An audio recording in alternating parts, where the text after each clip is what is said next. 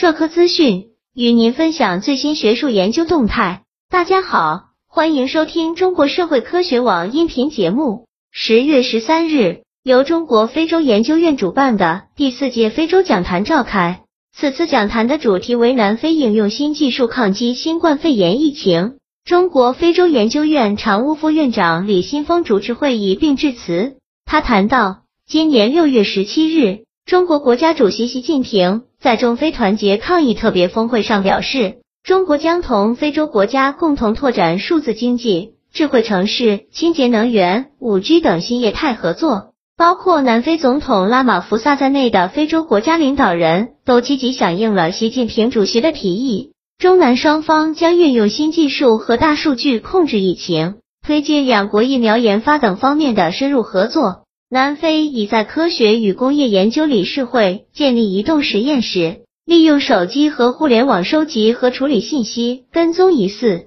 病例患者，调查传播渠道。中南在互赠医疗设备和医疗用品方面开展了卓有成效的合作，取得了可喜的成果。目前，南非受到新冠肺炎疫情蔓延造成的多重影响，加强中南在防治新冠肺炎新技术领域的合作。不仅为两国经济和社会复苏提供了新的机遇，也为国际社会做出了重要贡献。希望中国与南非以及非洲国家同行深入交流，共同努力，为构建中非命运共同体贡献力量。南非洲中国科技教育协会常务副会长、南非中国交通合作中心顾问杨。格如德令介绍了应用数据技术在南非高校和科研院所开展线上教育和线上工作的进展情况，预测了疫情对南非未来经济发展的不利影响，并提出相关具体建议。南非工程院院士、比勒陀利亚大学教授凯文·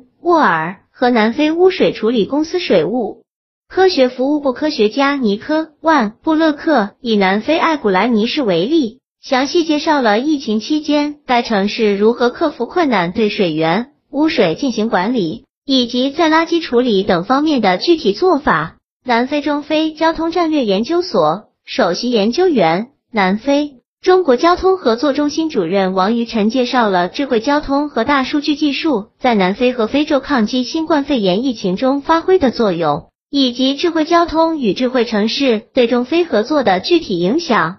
讲坛活动以线上线下相结合的方式进行。演讲结束后，演讲嘉宾与参会学者进行了交流互动。本期节目就到这里。如果您想收听更多音频节目，获取更多学术资讯，请关注和订阅中国社会科学网。让我们携手共同打造哲学社会科学爱好者的精神家园。感谢您的收听，我们下期再见。